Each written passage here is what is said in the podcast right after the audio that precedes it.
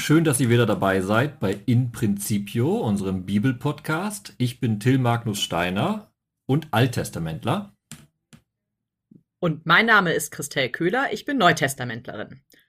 Und am dritten Sonntag der Fastenzeit begegnen uns drei Texte, die durchaus eine gewisse Spannung haben und vor allen Dingen auch gewisse Längen haben. Das dürfen wir auch schon mal vorwegnehmen. Insgesamt aber geht es um ein ganz, ganz großes Thema, nämlich um das Thema Wasser und lebendiges Wasser. Und es geht auch noch um ein zweites Thema, um das es eigentlich natürlich immer geht, wenn wir uns mit biblischen Texten beschäftigen, denn es geht natürlich auch um das Thema Glauben. Wie das zusammenhängt, das zeigen wir euch beim Durchmarsch durch die drei Texte. Und heute fangen wir tatsächlich mit der alttestamentlichen Lesung an aus dem Buch Exodus. Eine total coole Geschichte, wie ich finde weil dieses Aufmüpfige des Gottesvolkes mich immer schon so ein bisschen fasziniert hat, Till. Das ist immer schön, so ein Wort wie cool mit Bibel zu verbinden. Das ist aber wirklich ein klasse Text. Und der Text, hast schon gesagt, das hängt zusammen mit dem Murren und dem Volk Israel, das sich direkt gegen seinen Gott wendet. Ich sage direkt, weil wir in der ersten Lesung sind wir im Buch Exodus im Kapitel 17. Und eigentlich ist das Volk Israel gerade aus der Sklaverei in Ägypten befreit. Also hinausgezogen, nun in der Wüste. Aber aus der Sklaverei befreit, verklingt sozusagen jeder Lobpreis direkt. Und das größte Problem, was man in der Wüste halt treffen kann, ist genau das. Das Thema Wasser wird virulent. Ne? Die große Frage, ah, wie können wir ohne Wasser überleben? Daher ist es eigentlich erstmal eine logische Geschichte. Israel ist in der Wüste und Israel hat ein Problem. Israel braucht Wasser. Jeder würde sagen, da darf man sich zu Recht beschweren. Ne? Wenn man im Kontext aber liest, merkt man, dass Israel direkt im ersten Moment, als sie befreit sind, schon in Kapitel 15 anfangen zu murren und schon da sagen, wir brauchen Wasser, wir brauchen Wasser. Gott gibt ihnen Wasser. Nächstes Kapitel, 16, ah, wir brauchen was zu essen. Gott gibt ihnen Manna. Und jetzt wieder auf einmal, Ah, wir brauchen Wasser, wir brauchen Wasser. Gott gibt ihnen. Also wir haben ein murrendes Volk auf der einen Seite und einen gnädigen, barmherzigen Gott auf der anderen Seite. Und dass es eigentlich nicht so sehr nur um das Wasser geht und das, was man in der Wüste braucht, das wird deutlich, wenn man, was man eigentlich natürlich nicht soll, nur den ersten und den letzten Satz der Geschichte liest. Denn im ersten Satz der Geschichte heißt es, das Volk dürstete dort nach Wasser und murrte gegen Mose und sie sagten, warum hast du uns aus Ägypten herausgeführt und so weiter und so fort. Und der letzte Satz ist, ist der Herr in unserer Mitte oder nicht? Das ist so ein bisschen wie zwei Jungs stehen am Spielplatz und klopfen sich einmal schön auf die Brust und sagen, was ist denn jetzt los? Also ist der Herr in unserer Mitte oder nicht? Das ist eigentlich die Frage, um die es hier geht. Und wenn man diese beiden Sätze, den ersten und den letzten miteinander verbindet, dann merkt man sofort, dass es irgendwie ein Thema und ein niederschwelliges Thema darunter gibt, also Subtext gibt, der eigentlich diese ganze Geschichte durchzieht. Genau, es geht nicht nur um Wüste und man braucht zum Leben in der Wüste das Wasser, sondern es ist eben eine Geschichte, wie das Volk Israel seinen Gott auf die Probe stellt. Das ist auch mal ein interessantes Verhältnis. Ne? Leider fehlen bei uns am, am Sonntag die ersten Verse des Kapitels, weil da wird es deutlich. Das Volk sagt zu Mose, gebt uns Wasser zu trinken da ist nicht die Aussage, wir haben Durst, wir brauchen das Wasser, sondern wir haben ein Anrecht auf Wasser, gib uns das jetzt. Und Mose antwortet auch direkt und versteht den Kontext, wie du ihn gerade dargestellt hast, und sagt, was streitet ihr mit mir? Warum stellt ihr den Herrn auf die Probe? Genau das, was ich vorhin gesagt hatte. Gott beweist sich bereits in der Wüste als der fürsorgliche Vater, aber das Volk Israel anerkennt das jetzt nicht. Das ist ein bisschen die Geschichte. Es dreht sich sozusagen alles im Verständnis für uns, weil Israel stellt nun seinen Gott auf die Probe. Und hier geht es um Wasser in der Wüste. Und das ist natürlich nicht nur, wie wir es gerade gesagt haben, das Lebensnotwendige, sondern da geht es um mehr. Da geht es um, wir begegnen den Begriff nach im Evangelium, um ein lebendiges Wasser, ein Wasser, das Leben schenkt und Glauben schenkt. Und ich finde, die Geschichte ist halt, also der Mose ist auch ein bisschen am Ende mit den Nerven, das wird irgendwie deutlich. Ähm, denn nachdem also das Volk schreit, schreit Mose zurück, aber nicht auf das Volk hin, sondern zum Herrn. Also der ist irgendwie auch mit den Nerven wirklich durch. Was soll ich mit diesem Volk anfangen? Es fehlt nur wenig, und sie steinigen mich. Und dieses Steinigen mich ist ja die Brücke zu dem, was du gerade schon gesagt hast. Es geht um mehr als nur Wasser. Es geht um lebendiges Wasser. Es geht um das, was Leben bringt und auch den, der Leben erhält und Leben schenkt. Und Mose setzt das in Verbindung damit, dass ihm jetzt womöglich der Tod bevorstehen könnte, wenn er irgendwie dieser Rolle nicht mehr gerecht werden kann oder der Herr nicht entsprechend reagiert. Und das ist interessanterweise ein zweites Thema, was mitschwingt, was du ansprichst. Es geht nämlich auch um Gemeinschaft. Die Steinigung in der damaligen Zeit ist nämlich genau das, eine Strafe, die definiert, dass jemand aus der Gemeinschaft ausgeschlossen wird durch Tod, weil die Gemeinschaft gemeinsam steinigt diese eine Person. Also hier steht sozusagen die Gemeinschaft zwischen Mose und dem Volk auf dem Spiel. Und das Spannende ist ja, Mose ist ja von Gott beauftragt, der Anführer. Er ist genau der, der die Mittlerfunktion zwischen Volk und Gott hat. Und diese Mittlerfunktion soll sozusagen gesteinigt werden, beziehungsweise das befürchtet Mose. Hier geht es also zutiefst auch um die Gemeinschaft mit Gott, was ja gerade angespielt wird in der Sache, wollt ihr Gott auf die Probe stellen? Und jetzt könnte man eigentlich erwarten, dass Gott sagt, oh, irgendwann reicht es mir auch. Also Entschuldigung, ich habe euch befreit, ich habe euch Wunder sehen lassen und ihr habt Essen, ihr habt Trinken und kurz einmal wird euch Habt ihr Durst? Schon murrt ihr wieder. Entschuldigung, aber man könnte sich auch gut vorstellen, bei den vielen Erzählungen, die wir aus dem Alten, aber auch aus dem Neuen Testament kennen, dass Gott einfach sagt, so jetzt mal Ruhe hier und ich mache mir eine neue Generation und erst die nächste Generation darf erst ins Heilige Land rein. Ne? Da wäre schon der Punkt angekommen, jetzt reicht es eigentlich. Aber was passiert, ist was anderes. Gott antwortet Mose nun und sagt zweimal, geh, geh am Volk vorbei und nimm einige von den Ältesten Israels mit, Nimm auch den Stab in die Hand, mit dem du auf dem Nil geschlagen hast, und geh. Okay, ist noch nicht klar, welches Wunder passieren soll, aber interessant ist es, er soll der Handelnde sein. Der, der um Hilfe schreit, soll jetzt selbst handeln sein.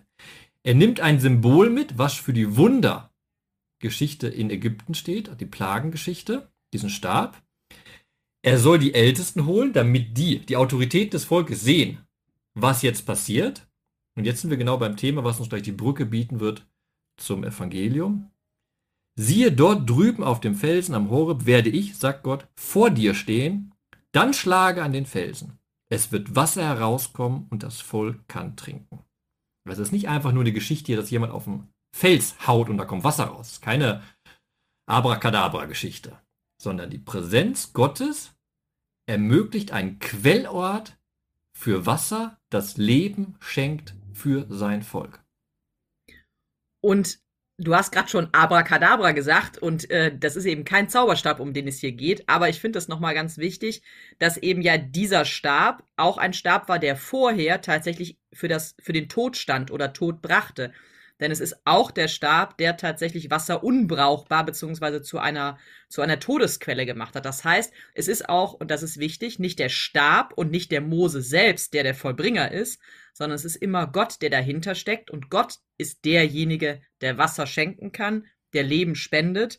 Und das ist eben genau das, was dann später im Evangelium nochmal auftaucht und was hier aber wichtig ist. Es ist, der Mose ist hier tatsächlich der Mittler zwischen Gott und Volk. Er ist nicht der Urheber des einen noch des anderen, ähm, das bringt ihn aber in diese total bredouilliche Rolle, dass er irgendwie aushalten muss, dass es Spannungen gibt zwischen Volk und Gott. Genau, der Kontext nochmal, du hast am Anfang darauf hingewiesen. Am Ende steht so diese Frage, die eigentlich scheinbar nichts zu tun hat mit diesem ersten Durst, der beschrieben wird. Ist der Herr in unserer Mitte oder nicht? Diese Frage spiegelt sich jetzt nun wieder in dieser wunderbaren Erzählung, in dem Gott auf einmal in der Mitte da an diesem Felsen steht und Wasser spendet. Aber es ist die andere Frage, die gestellt wird eigentlich. Ist der Herr in unserer Mitte bedeutet auch, ist der, der unser Leben ermöglicht, überhaupt bei uns? Oder ist er nicht bei uns? Wenn er nicht bei uns ist, dann ist da kein Leben, dann ist Tod. Also diese typische Entscheidung zwischen, wo sind wir zwischen Leben und Tod? Und diese Frage ist schon ein großer Bogen im Endeffekt auch für uns, wenn wir weiterlesen, weil sie zielt hinaus auf die Zusage Gottes, dass er in der Mitte seines Volkes ist in dem Wüstenheiligtum, das durch die Wüste durchziehen wird. Dieser Quellort der Gottesbegegnung, dieses Zeichen der Lebendigkeit, dass der Gott, der für das Leben steht, inmitten seines Volkes durch die Wüste hindurchzieht. Sozusagen, um die Metapher jetzt auszutreiben, das lebendige Wasser, das mit seinem Volk mitzieht, sichtbar mitzieht. Und Wasser und die Gegenwart Gottes, die darin zum Ausdruck kommt, das ist tatsächlich das, was uns dann im Evangelium irgendwie auch noch mal miteinander ähm, oder was dort zusammengeführt wird. Denn wir sind in einer, es tut mir wirklich leid, unglaublich langen Evangeliumsgeschichte. Wir müssen auf jeden Fall hier heute Prioritäten setzen. Das sage ich auch direkt. Es sind sehr, sehr viele sag, Verse. Wir sagen es mal positiv. Wir, wir schlagen euch Schneisen durch einen schönen Erzähltext, der aber viele kleine Exkurse und Bögen drin hat. Und wir versuchen mal eine Linie, die wichtig ist für den Sonntag, herauszuarbeiten.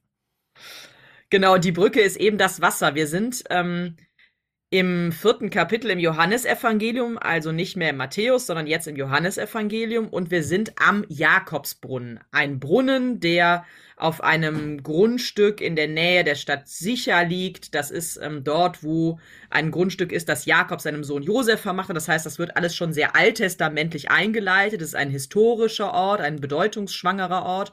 Und dieser sogenannte Jakobsbrunnen, dort setzt sich Jesus hin. Er ist müde von der Reise. Er zieht schon eine Weile durch das Gebiet.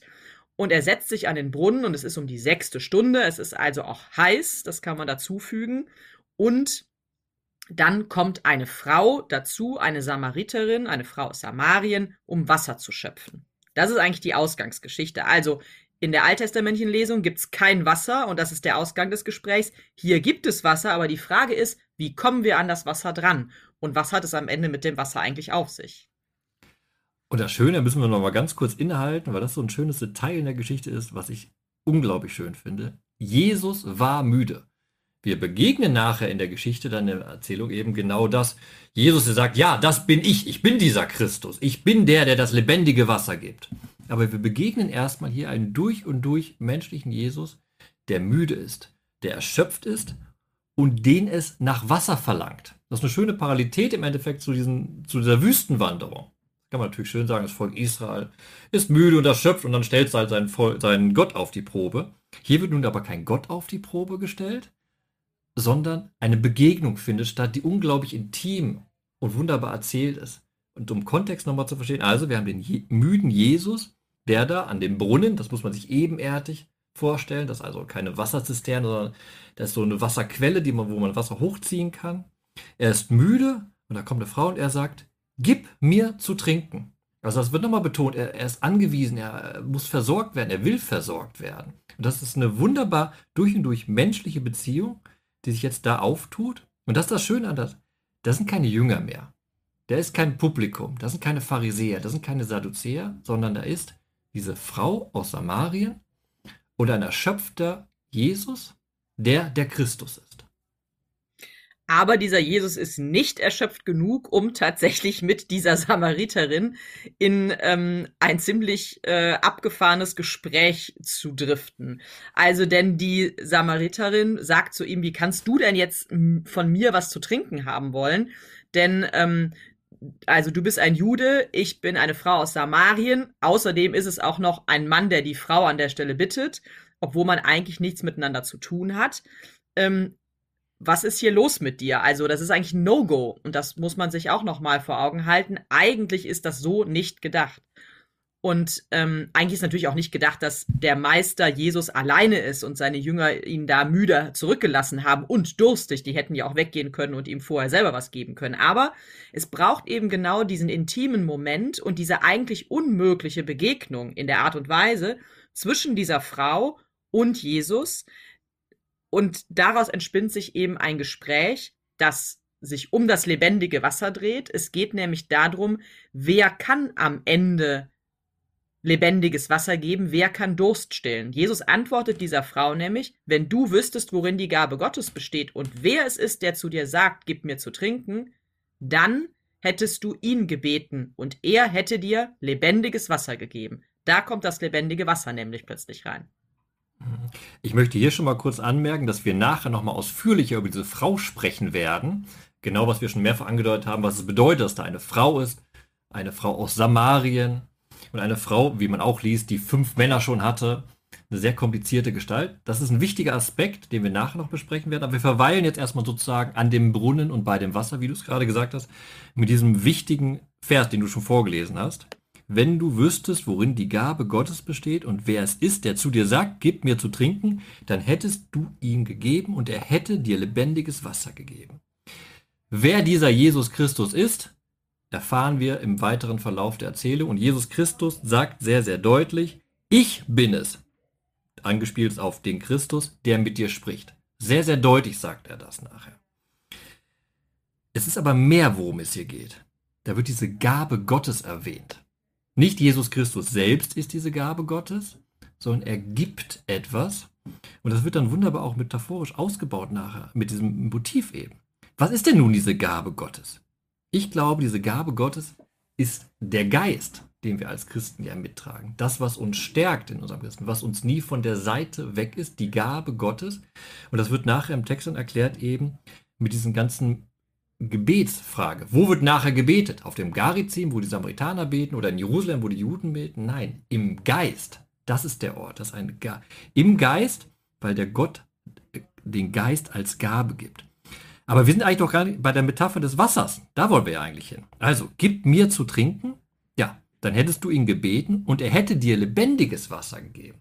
Also, der Mensch kann Wasser aus dem Brunnen ziehen und Durst löschen. Auch den Israeliten in der Wüste wird das Durst gelöscht, aber wie es in der Wüste halt so ist, der Durst kommt wieder. Hier nun geht es, das ist wichtig, ein lebendiges Wasser. Und die genaue Frage, was ist lebendiges Wasser? Und das ist eben das Schöne an dieser Geschichte, die eben, wie gesagt, auch so ein paar, paar Nebenschauplätze hat, dass hier tatsächlich erstmal Jesus und diese Frau irgendwie ziemlich aneinander vorbeireden. Bei der Frau geht es um das reale Wasser. Sie sagt dann, wie kann es also sein, du hast kein Schöpfgefäß und der Brunnen ist tief, woher willst du lebendiges, sprich fließendes Wasser haben? Also frisches Wasser könnte man auch sagen. Bist du denn größer als der Vater Jakob, der uns den Brunnen gegeben hat und so weiter? Und Jesus antwortet auf einer ganz anderen Ebene. Er antwortet, zwar auch auf einer existenziellen Ebene, aber die über den Moment hinausgeht. Er sagt, wer von diesem Wasser trinkt, also dem aus dem Brunnen, der wird wieder Durst bekommen.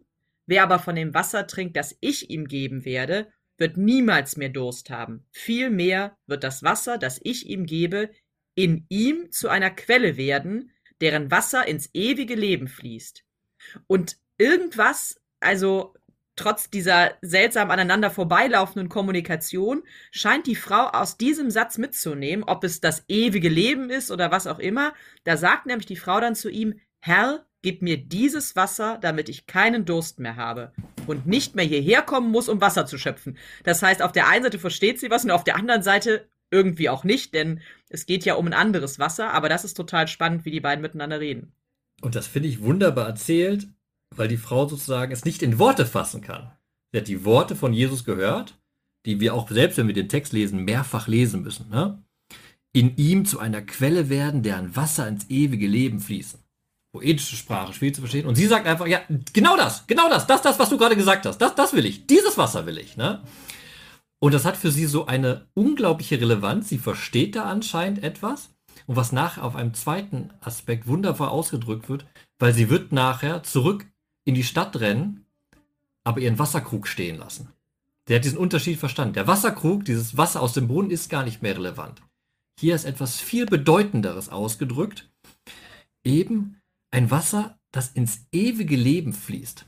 Und als ich diesen Vers mehrfach gelesen habe, weil ich ja gerade gesagt habe, das ist ein hochpoetischer, vielleicht auch schwieriger Vers, kam mir zuerst direkt das Bild rein, was wir in der ersten Lesung haben. Gott steht auf einem Felsen und aus diesem Felsen kommt Wasser raus. Wir haben bei den Propheten im Alten Testament auch das Bild, dass Gott eine Quelle lebendigen Wassers ist. Eben der, der den Durst löscht. Nochmal, du hast es eben wunderbar mit der sechsten Stunde erklärt, gerade im alten Orient, im Nahen Osten ist klar. Hitze ist ein unglaubliches Problem und Wasser ist noch viel mehr ein Lebensgut, als wir es heute in unserer heutigen Situation haben, wo wir unseren Wasserhahn aufmachen. Das ist ein wunderbares Bild, das wirklich Leben ermöglicht. Und diese Quelle könnte ich jetzt alttestamentlich, die da angesprochen ist, direkt füllen mit Gott ist diese Quelle. Aber da muss man wieder vorsichtig nachlesen, denn es geht ja um das Wasser, das gegeben wird und das wird in dem, der es empfängt, zu einer Quelle werden. Etwas, was wir als Geschenk erhalten und was selbst aus uns heraussprudelt und uns sozusagen hineinsprudeln lässt in die Ewigkeit. Ein unglaublich tolles Bild für lebendiges Wasser und immer noch nicht ganz greifbar genau, was ist das denn? Es wird vielleicht greifbarer, wenn man auf das Ende der Geschichte guckt. Du hast schon gesagt, und das finde ich auch einen tollen Satz, sie lässt irgendwie diesen Krug da stehen. Sie geht dann in die Stadt, die Frau. Mittlerweile kommen die Jünger zurück. Es wird noch viel hin und her äh, geplaudert. Aber das Spannende ist tatsächlich, die Frau geht wirklich in diese Stadt zurück und sagt, da ist ein Mann, der hat mir alles erzählt, was ich getan habe, also ein Beweis seines prophetischen Tuns. Und sie sagt schon zu den Leuten in der Stadt, ist er vielleicht der Christus? Als vorher Christus selber gesagt hat, ich bin es, da geht sie irgendwie darüber hinweg, das wird nicht weiter thematisiert, aber es hinterlässt was in ihr. Und das ist genau eigentlich ja dieses lebendige Wasser, das dazu führt, und vielleicht nicht sofort, aber das aus einem selbst heraus auch oder das in einem selbst etwas ins Sprudeln gerät. Ähm, und das zieht sich dann so Stückchen für Stückchen durch die Geschichte durch. Und ganz am Ende dieser langen Erzählung ist es tatsächlich so, ähm, das aufgrund der Tatsache, dass die Frau die anderen aus der Stadt irgendwie auf diesen Jesus aufmerksam gemacht hat, andere aus der Stadt auch mit Jesus in Kontakt kommen. Und es heißt dann, aus jener Stadt kamen viele Samariter zum Glauben an Jesus auf das Wort der Frau hin, die bezeugt hatte, er hat mir alles gesagt, was ich getan habe. Das heißt, die Frau hat ihn als, ich sage jetzt erstmal als Propheten ähm, erkannt. Sie hat gemerkt, da ist jemand, der guckt eine Ebene tiefer als das, was er auf den ersten Blick sieht. Er versteht, er dringt irgendwie auf eine positive Weise hinein in meine, in mein Leben, in mein Herz. Er versteht, worum es bei mir geht. Ähm, und das ist der Grund, warum sie die anderen dazu holt. Und auf das Wort der Frau hin kommen die anderen zum Glauben. Das heißt, sie ist eigentlich diejenige, die schon anfängt zu sprudeln, ohne es selbst zu merken und damit auch wiederum zu einer Quelle, zu einer Glaubensquelle wird für diejenigen, die eben dann aus der Stadt kommen und irgendwie äh, tatsächlich auch merken, ja, mit diesem Menschen, der, den wir dort begegnen, am Brunnen und bei uns in der Stadt, da ist irgendwie was anders als mit anderen, denen wir begegnen. Mhm. Sie kommen nämlich am Ende selbst zu der Erkenntnis, er ist wirklich der Retter der Welt. Und das ist schon eine ziemlich krasse Entscheidung und Erkenntnis dafür, dass es vorher irgendwie um Wasser und um dieses und um jenes geht. Das ist ähnlich wie bei der Exodus-Geschichte, wo am Ende nochmal so eine Grundsatzerkenntnis oder Frage steht. Ich hatte eben überlegt, ob ich auch sagen möchte, dass sie sprudelt. Danke, dass du es gemacht hast. Das hast mir meine Entscheidung abgenommen. Aber das beschreibt das genau. Das, ich würde das noch ein bisschen vertiefen in dem Punkt.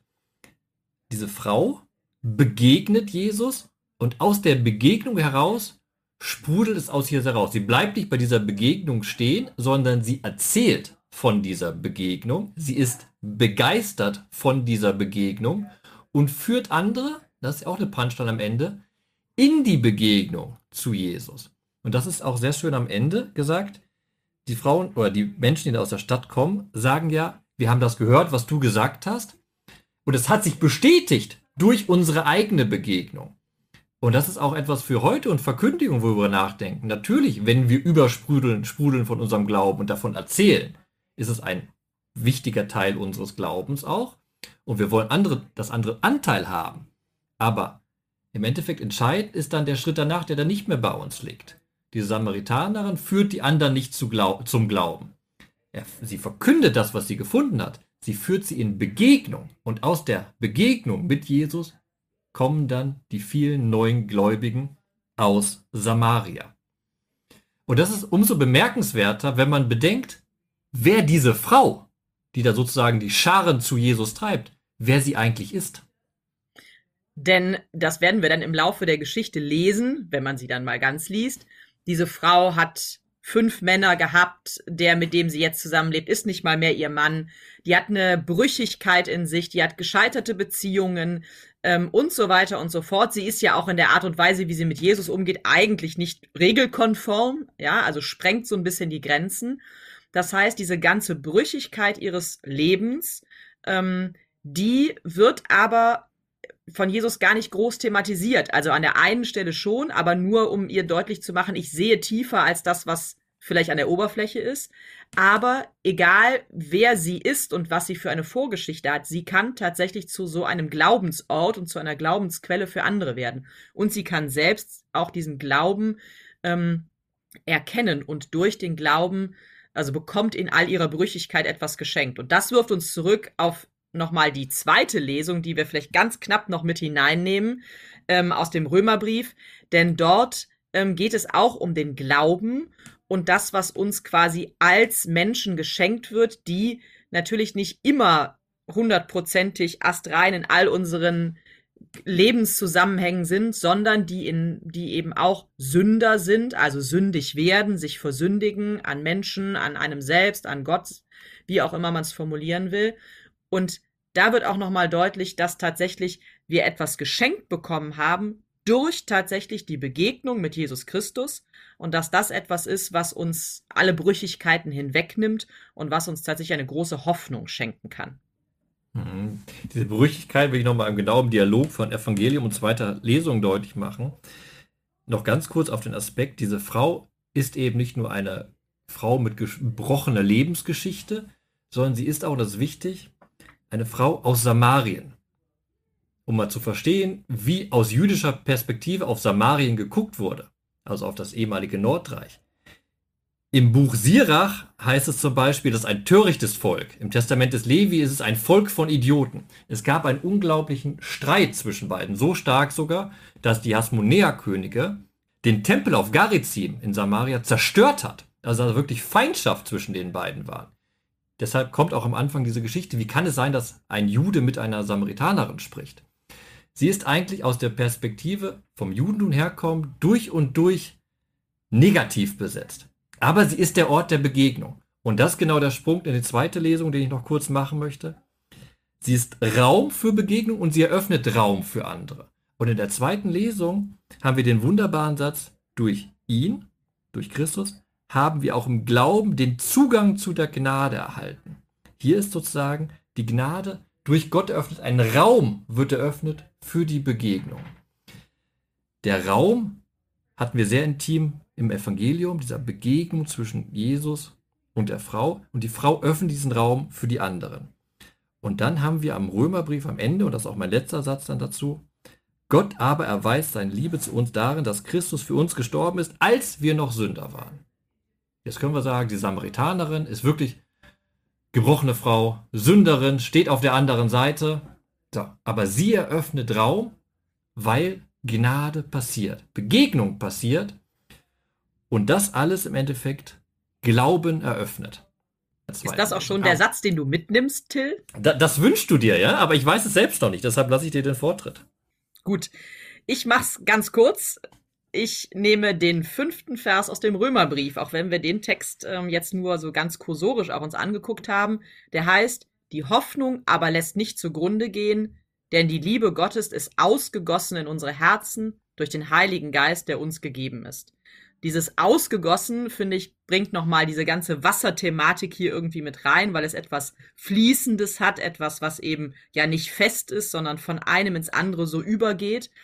Ähm, und dass die Liebe Gottes ausgegossen ist in unsere Herzen, hat auch etwas damit zu tun, dass sie tatsächlich, dass es eine nicht versiegende Quelle ist. Also es ist etwas, was nicht weniger wird, auch wenn Gott es verschenkt.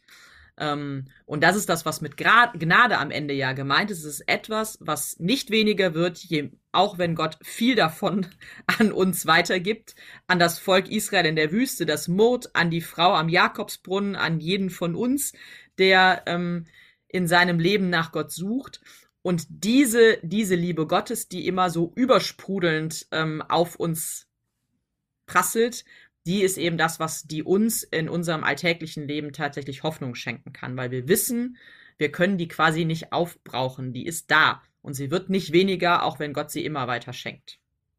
Und ich schließe mich direkt da an. Ich komme auch aus dem Römerbrief heraus und möchte im Endeffekt keinen Vers mitnehmen, sondern nur die drei Worte Frieden mit Gott.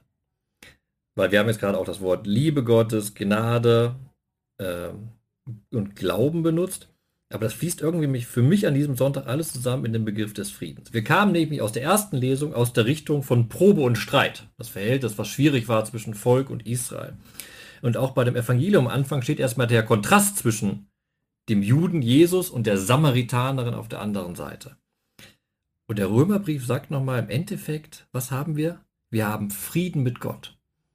Und Frieden heißt im Alten Testament und auch damit im Neuen Testament nicht einfach Friede, Freude, Eierkuchen, sondern Friede heißt allumfassende Beziehung. Wir haben allumfassende Beziehung, und jetzt kommt ein großer Gedankensprung, die fast paradiesisch ist.